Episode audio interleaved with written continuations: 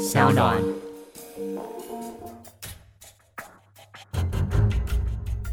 什么是真相？什么是正义？跟着台湾建士权威阿善师，重返那些离奇轰动的命案现场，请听阿善师的见识实录。各位的听众朋友们，大家好，欢迎收听今天的阿善师见识实录，我是子荣。在上个礼拜的节目当中呢，我们跟大家偷偷预告了，在今天的节目当中呢，我们非常荣幸可以邀请到的是侦办无数案件，近年来呢也活跃在各大的媒体还有谈话节目上面，有二十多年的刑事警察经验的高人和警官呢，来到节目当中跟大家分享这些种种的故事。警官你好。柔柔你好，很高兴来到这里跟大家空中相会。其实呢，我每次哦，就是在电视上面呢看到了高警官，真的觉得非常的崇拜。因为其实很多的这些刑事案件，尤其是高警官已经从警二十多年时间，但是每一次我在讲这些故事的时候，真的好像都历历在目哎。很多案子不是你从事一个警察看过就算了，你今天从事一个执法人员，你不仅要把它记在脑子里，当成以后的一个案例教材。甚至于是以后你要处理的更圆满的一些事物，所以我把几十年的工作，我又把它慢慢的写成一些我以前做的资料啊，所以当然讲起来就会觉得历历在目。对呀，尤其是我觉得最困难的是有把很多的这些，不管是在案件当中的细节，或者是我们在犯罪现场的一些细节，都描述给我们的观众朋友们听。其实这个也是要有点点说故事的能力吧。这一段倒是刚好我退休没多久，就去从事了一个导游工作。哦，导游工作。对，那短暂的导游工作让我接触到了一个麦克风的一个经验，所以这几年下来。练就这一些表达能力的，嗯，这倒是，因为我们自己有常常看到一些电视新闻上面，很多的警察要受访的时候，其实都要看大字报，所以我们民众都看得很清楚，说啊，你就是看着那边念的，所以口语也是可以训练的，就对了。呃，当然可以训练。最主要，其实我们叙述一个案件的时候，你有五个要件：人、事、时、地、物。没错，这五个要件你叙述出来之后，让人家会勾起很多的一些想象，比如说人。是什么样的人？男生、女生发生了什么事？什么时间？什么地点？有什么东西？那这些勾勒下来之后，就像你写作文，起承转合，没错，你就知道说一个故事它怎么样的去描述。这些其实都是以前我的老师来教导我、指导我的，这是我帮他代办这个阿三师。真的，因为那时候呢，我们就想说，哇，我们的节目当中可以邀请到哪些来宾来？然后呢，我就马上想到了啊，高警官，因为真的常常在电视上面看到你，但今天呢，刚好在现场有机会呢，跟你来做这样子一个对谈。然后阿善师就说：“哦，我跟他很熟啊，邀请他没问题，他很会讲。”那像是高警官要跟我们阿善师的渊源又是如何呢？他是我的恩师。其实我们全台湾啊，目前在各县市的一些刑事单位里面的建事小组，嗯，第一个就是我们阿善师他创办出来的。嗯，以前我们在工作的时候，有一些仪器啊，可能在台湾的一些单位里面的仪器是比较老旧，比如说我们要采指纹的一个叫兔毛，嗯，兔毛是真的兔子的毛，真的是真的兔子的毛，那它是必须要用银粉。粉沾上兔毛之后，在我们碰触过的一些平面的地方擦拭。但是现在科技发达了，不需要用这种东西了。当然，日积月累，所有的唯物基证呢？当时没有人会去注意的，也是，那是非常冷门一个东西，这样跟教材。但是有我的老师，他在台北市开始慢慢创立，推广到全国各地。目前来讲，台湾应该它是首屈一指，真的是独一无二的。那没错没错，绝对因为有三十多年的一个见识经验，而且老师现在呢还持续在教学，甚至呢通过了广播或者是我们 podcast 节目来分享这些知识。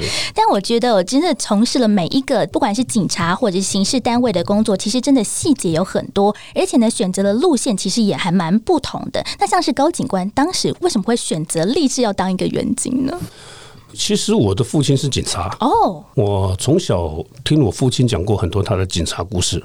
当我懂事的时候，他已经从警察再转到一般的公务人员了。嗯，我们家里是一个很庞大的家族，那所以兄弟姐妹也很多。嗯。那父亲他如果现在在的话，是一百多岁了吧？哇！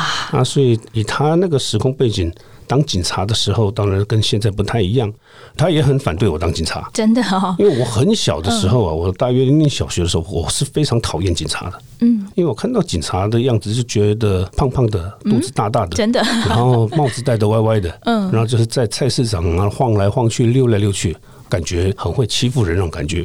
当然，家里从小的家境也不是特别好，那妈妈就是靠着一个小摊贩在卖一些蔬果。啊，养家糊口，帮忙我父亲养我们这些小孩。嗯，所以我在小时候的时候有看过警察当着我的面呢，就抢着我妈妈她做生意的那个秤，哇，把那个秤一抢走啊，一踩就踩断了。嗯，那踩断那一刹那，他觉得好像还是蛮有成就感的样子。那时候我很小，我大约才一二年级，可是那一幕在我的脑子里刻得很深。我母亲就跟他讲一句说：“你这样子，我怎么做生意？”对呀。那个警察就很冷的回一句：“黑领导会带起。”嗯，啊，那个时候我听下来，我觉得哇，警察怎么会这样？我爸爸以前会不会这样？我很多问号，所以我很讨厌，很讨厌警察。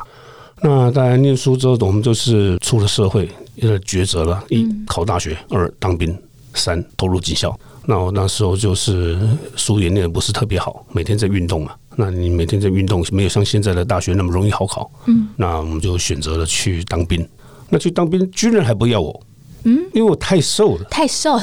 我那个时候身高一百八十五公分，嗯，才五十九公斤，这个比竹竿还瘦了吧？所以不到六十，所以我体检没过，张了吧？对对对，这是真的。我很多照片可以拿出来给各位分享看。嗯，所以当时军中也不要我。我们那时候考警察，其实讲实在，程度都不是很高，也比较放宽。嗯，所以我就念了警校，毕业之后分发是穿制服嘛。父亲母亲很讨厌，那么孩子还去当这个警察了？为什么其他事不去做？当了警察之后，就是很多事情不是我愿意下去做的，但是我又没有能力去改变。比如说要去取缔老太太啊、老爷爷的那种摊贩，没错，你要扣他的摊价，嗯，你要在他面前抢他的摊价，把他抢走。那抢走那一刹那，那个老婆婆在那边眼眶泛红。那我我就会想到我小时候那个场景，说我很不愿意。再来有的是必须开告发单，对啊，你违规停车，嗯啊，或者是你把临时车可能有孩子太太在车上，引擎没熄火，你也必须要去告发。这种我做不出来，我就很难过。我说我很挣扎，尤其我穿着制服的时候，发生了一些我很不愿去做的事情。有一天我就跟我父亲讲说，我想去考刑警。我爸说，嗯，刑警不容易考哎。你要考刑警，你自己想清楚看看。因为那个时候我们要考刑警，不像现在。嗯，现在是你认识我，来你去当刑警。哦，是这样子。对，哦，现在推荐的，啊，你去做，你就是刑警了。嗯，我们以前必须有几个条件：第一个，跆拳道、柔道基本都是要会黑带以上。对。第二个，我们的一些法学素养，我们要必须要考刑法、刑事诉讼法、还有违禁法法，还有文科类的。嗯。第三个，我们必须要考涉及。那一般的制服警察在涉及的时候，他是六十分就及格了。那我们刑事警察必须要八十分，而且你考上刑警之后还没有缺，你还在排队，还要等就对了，还要等一到两年年哦，等那些老的退休，你才挤一个位置进去。天哪！所以当时进到刑事单位的时候是一个很光荣的事情。当时时空背景，我民国八十二年在刑事单位。那时候算是很开心，那就觉得说啊，我终于可以不用开高发单了，我终于可以不用去面对这些老爷爷老奶奶了。可是你不能老是一辈子当刑警啊！嗯，你当刑警，你的责任是什么？你不知道，完全你不晓得你要做什么。每天就是跟着老前辈这里走那里走，这里晃那里晃，但是你不知道你做什么。所以一年、两年、五年都过去了，会慢慢找到一些你真的想做的东西。警察里面，你愿意去做的话。不止你个人的收益会很多，嗯，会让很多老百姓对你“警察”两个字改观很多，嗯，我们不需要老百姓说来帮你赞扬、帮你拍拍手，没错，但是必须要老百姓来觉得很需要你的协助，而且是很真心，你去服务一件事情是发自你的内心。而不是发自于你的职业。没错，其实我觉得警官在做一件事情很重要，就是翻转大众对于警察的印象。因为就像您自己小的时候就有遭受到这样子很不好的一个负面的感受，所以你希望在自己从警之后可以翻转这样子一个想法。是，但是我们只是一个小螺丝钉，改变不了一切。嗯，那我的理念就是说，当你在这份工作里面跟你有缘的人，你拉一个是一个，没错，你救一个是一个。以前我的长官常常讲。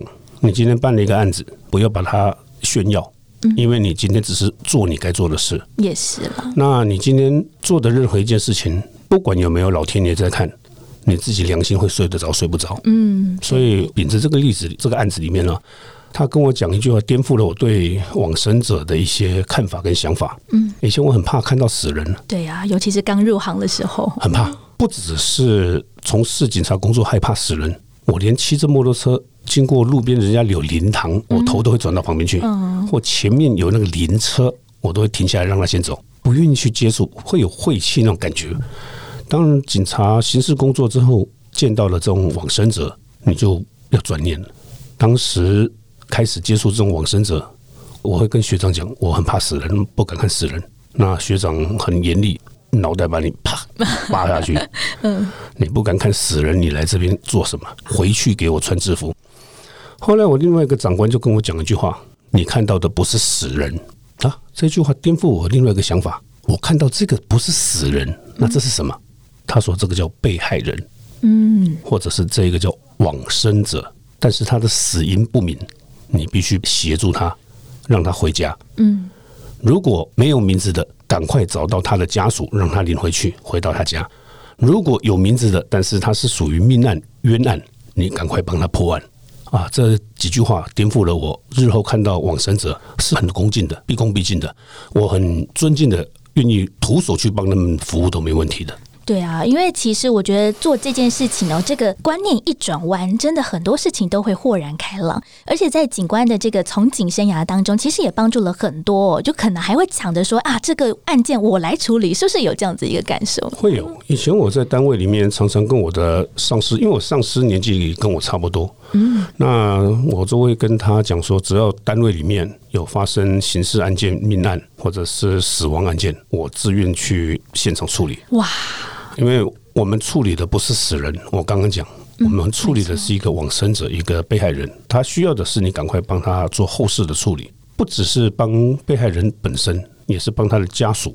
当，我们刚刚讲，我是一个小螺丝钉，你怎么样也改变不了一个大机器。嗯，只是说我们能够做的这一些，让一般民众他会觉得说，其实台湾还是有爱，没错，很多警察还是很好的，只是他默默的在做。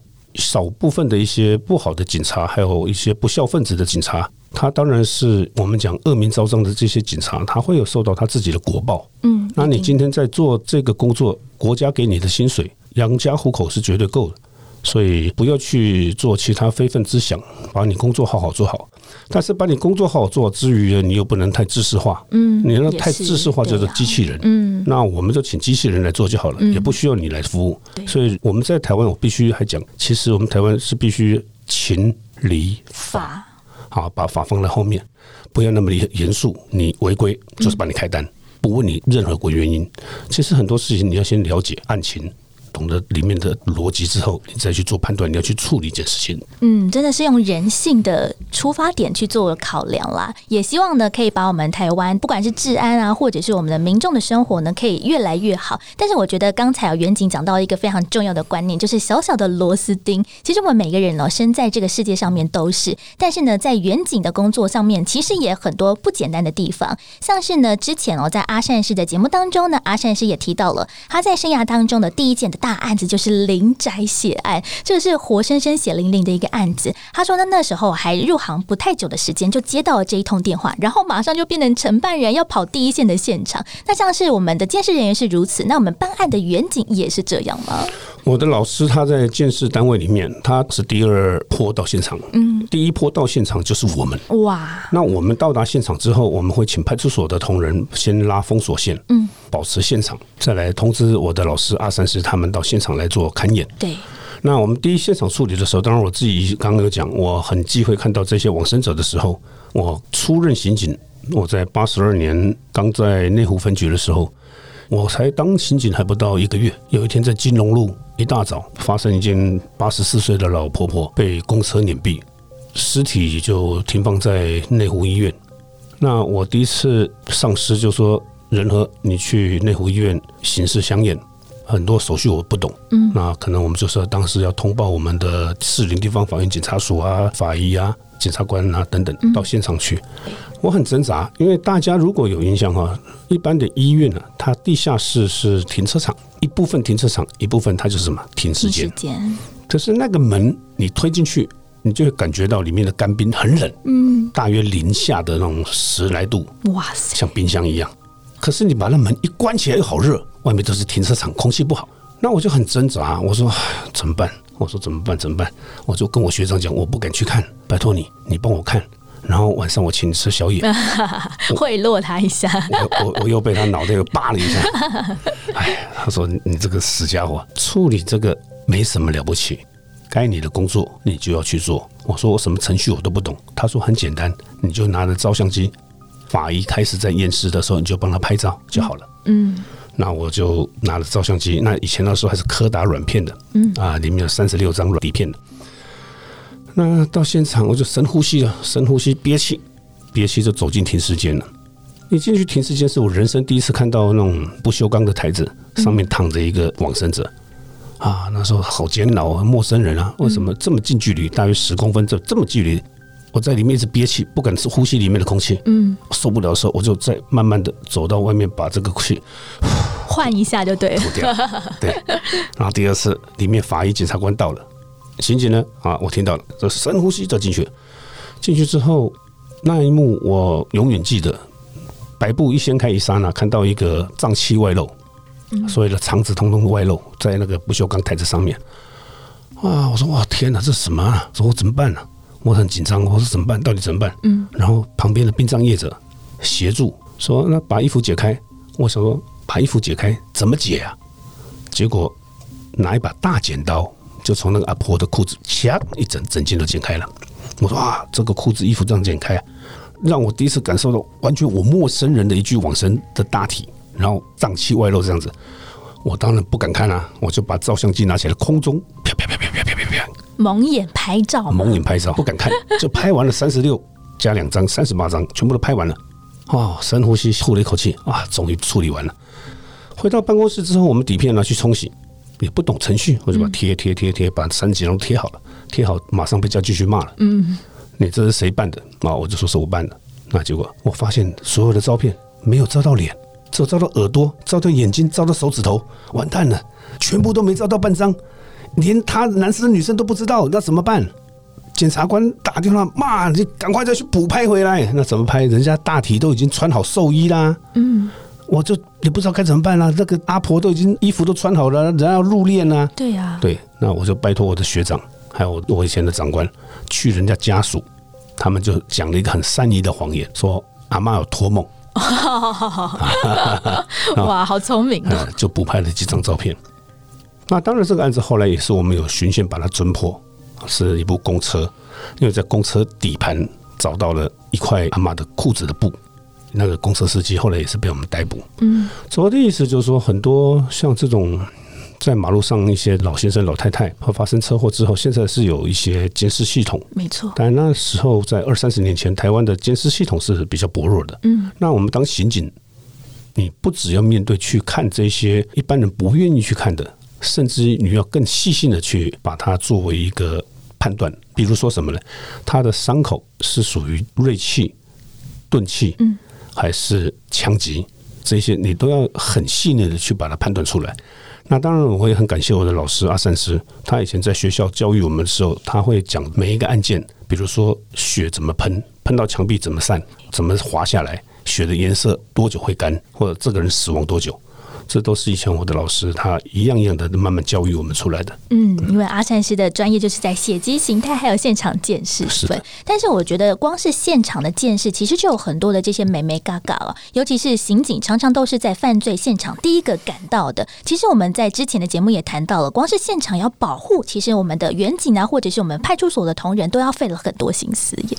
现场保护其实有两种很为难，所谓两种很为难，就是说，如果说民众现在发现有人躺在血泊中，那你还没判断他是到院前 O 卡，对呀或者是已经死亡，那医护人员到现场的时候，你要不要让他抢救？也是这个很难，但是他一抢救会不会破坏现场？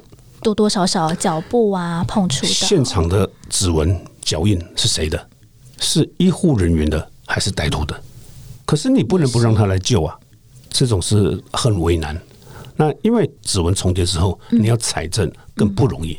也是那所以很多发生案件之后，现场如果说已经我就是死亡多时了，这个现场有可能维护的下来。但是如果说血还在流，血的温度还是温的，表示刚发生没多久。没错，那现场医护人员可能他把大体送到医院去了，可能这个现场就被破坏掉了。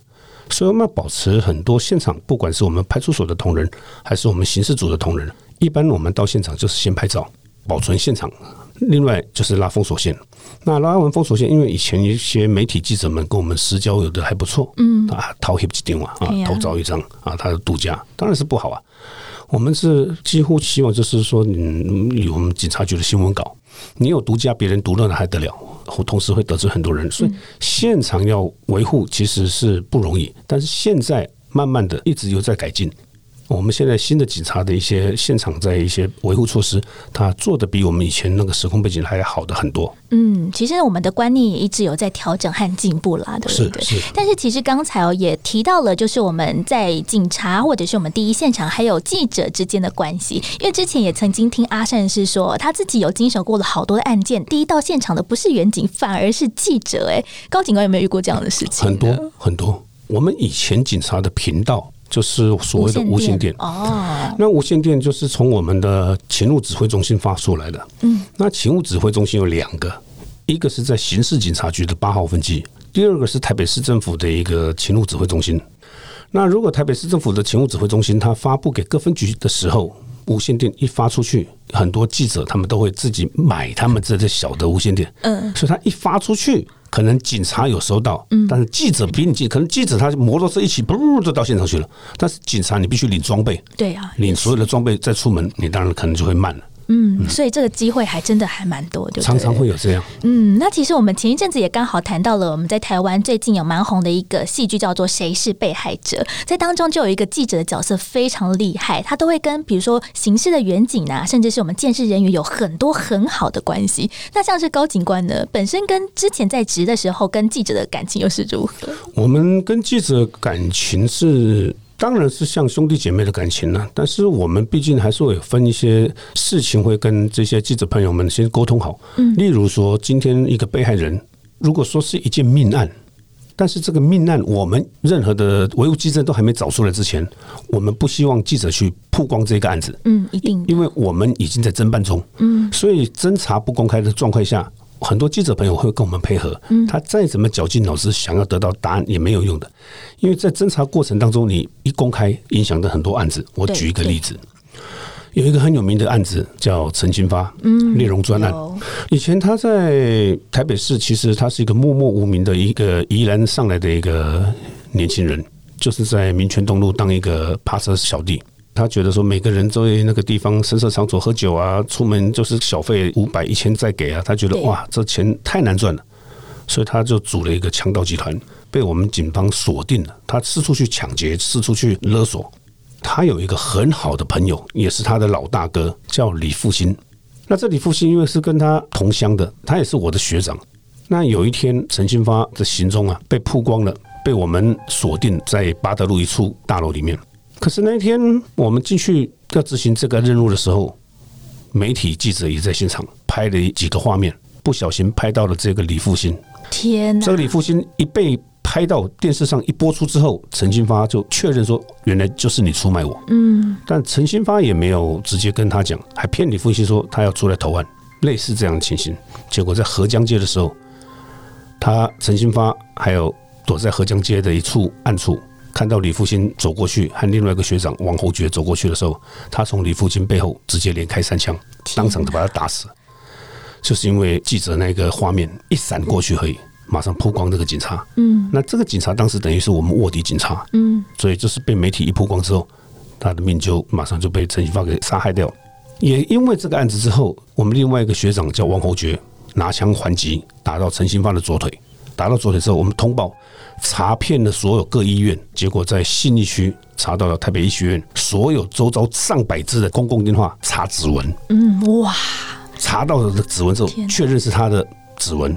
再往他拨出去的发话的电话地址查到，在吴兴街的一处公寓三楼，当时就发生我们去围捕陈新发的一个枪击案件。他的共犯总共有三个人：陈新发、陈根龙、张耀天。当时这个枪击案件，总共双方涉及了两千多发子弹。两千多发，对，那不就是跟我们什么妈祖绕境一样，啪啪啪啪啪，就一直这样子跟鞭炮一样。哇，那个不只是这样子，而且那个子弹的声音呢，打到现场的子弹都不够，打到新义分局的子弹都不够。我们协助从文山二分局各分局搬子弹过去帮忙。那你看看陈新发他们的火力有多强？枪击案件到一半的时候，陈新发突然喊了一句“卡达你”。就他妈的，嗯啊，枪战还有暂停的，暂停玩游戏嘛。然后他说他里面有一个孕妇，那这个女生是一个舞厅的小姐，陈新发他们同伙里面的一个女朋友就爬出来，爬出来之后把这孕妇就送到医院去，门一关起来，啪又开始枪战了。天哪！对，那最后我们的带队官他发现这样也不是办法，当然当时有两种说法了，第一种是用震撼弹，嗯啊，震撼弹它是会两个声音嘛，第一个砰，然后第二个声音就很大，砰很大声。那第二个有可能就是说陈金发他是引爆，他因为它里面还有手榴弹，天哪！他当时喊把拉贴出来，把拉贴出来，把拉就是俗称叫手榴弹，对对，所以当时就引爆火警。那火警完之后，哇，那个子弹啪啪啪啪啪啪啪啪，结果到现场去的时候，陈金发他们三个人的尸体不到五十公分烧焦了，枪支有十几把，天哪！所以所以他火力是非常强的，嗯，而且还藏在民宅当中，哎，藏在民宅当中，天哪！现在。我们台湾其实，我常常会讲说，很多刑事案件哈，不是警方不愿意去侦办。我们台湾，我一直很希望有一件事情，一直到现在这一刻，我都还觉得说，台湾的司法一定要改革，会比你政治来的重要。因为我一直有改变我们的司法。才会让人民会有更多的保障，还有人民更多的一些安全和警察的一些公权力，对，才能够彻底的一个执行。嗯，司法改革很重要，很重要，而且它其实是蛮全面，而且是大方向的。包含其实我觉得在这几年来，其实，在我们的新闻上面有很多的案件是关于这远景的权利，尤其像我们之前嘛，火车的远景过世啊，甚至是我们很多那种国道远景等等。其实我们刑警他担的这个责任，或者是我们的危险性也非常的大耶。不论是刑事警察或者是制服警察，只要是在台湾的一些执法人员，其实他都会冒着他的很大的一个风险存在。嗯，但是你既然选择这个工作，我一直跟我的孩子讲，因为我孩子也是警察，我有你自己保护好你自己，你才有能力去保护第二个人、其他人。没错，你如果自己涣散散漫，你无法保护你自己的时候，你没有资格去救别人。所以我一直跟他讲，你一定要把你自己先照顾好。没错，因为这个真的是最重要的事情。因为毕竟我们整个家庭也是靠着我们这些很努力工作的各个我们在基层的，不管是远景啊，或者是我们生活当中的任何小螺丝钉哦。所以其实真的远景的工作比我们想象的多了太多太多了。尤其是呢，我们现在的科技啊也日新月异嘛，所以很多的时候我们远景也要回去翻冷案，或者是来追查之前的案件。其实，在科技的基础不同之下，其实我们也可以得到了很多的帮助。是的，是的，因为。我们以前发生的一些案件哈，以前都是人工。那所谓人工，就是像假设现场采到一枚指纹，或者是手印，或者一些唯物基证的时候，DNA 比对不出来怎么办？那就放在刑事警察局里面档案室。但是现在我们有引进了新的电脑机器，它二十四小时在做比对。对。那比对出来的时候，他会把这个当时十几年前、二十几年前发生案子的这个歹徒凶手给找出来。那我们讲以前的警察，他做的是一步一脚印在做事。像我的老师，还有我们以前的工作者，我们就是要去做一个案件的查访，是必须写查访表，可能要写一百张、一千张。我的天哪！一个一个写，一个一个问，可怕！真的。可是现在的警察他不是，他是调阅监视器，一些些录影器材。我们现在你在台北市的一些监视系统，可能全世界是只仅次于韩国。那所以这些行车在外面纠纷啊，或者外面的一些犯罪的这些事，啊基证都可以直接都找到锁定。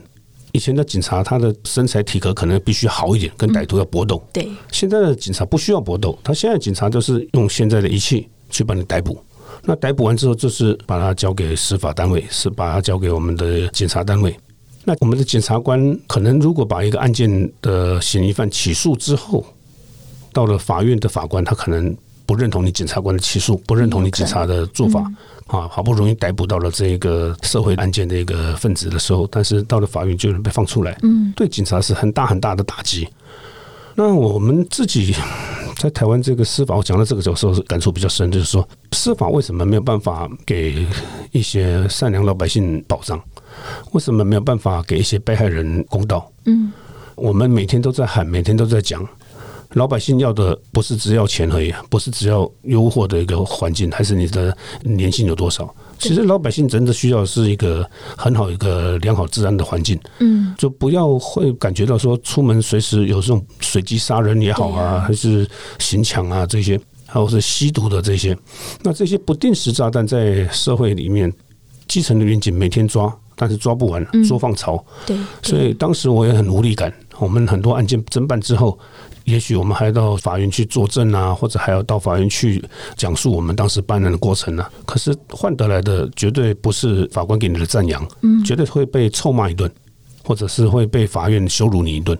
所以这是我觉得说让我在警察工作里面的挫折感很大。嗯，这个真的还是要花更多的心思去做整体的这个司法的改革上面啦。但是真的听得出来哦，就是高警官呢，在这二十多年来，真的有非常多的这些不同的，不管是故事啊，或者是呢憧憬的心情呢，来跟大家分享了。不过呢，今天呢，因为时间的关系呢，可能没有办法呢聊那么多。在下一集的节目呢，再度邀请到了高刑警来到节目当中跟我们分享了。谢谢刑警，谢谢你，谢谢大家。而今天的节目呢，就为大家进行到这边，谢谢各各位收听阿善师的见识实录节目。如果大家喜欢节目的话，也欢迎在 s o n Spotify、Apple Podcast 上面呢来订阅我们的节目，并且留言给我们五颗星的回馈哟。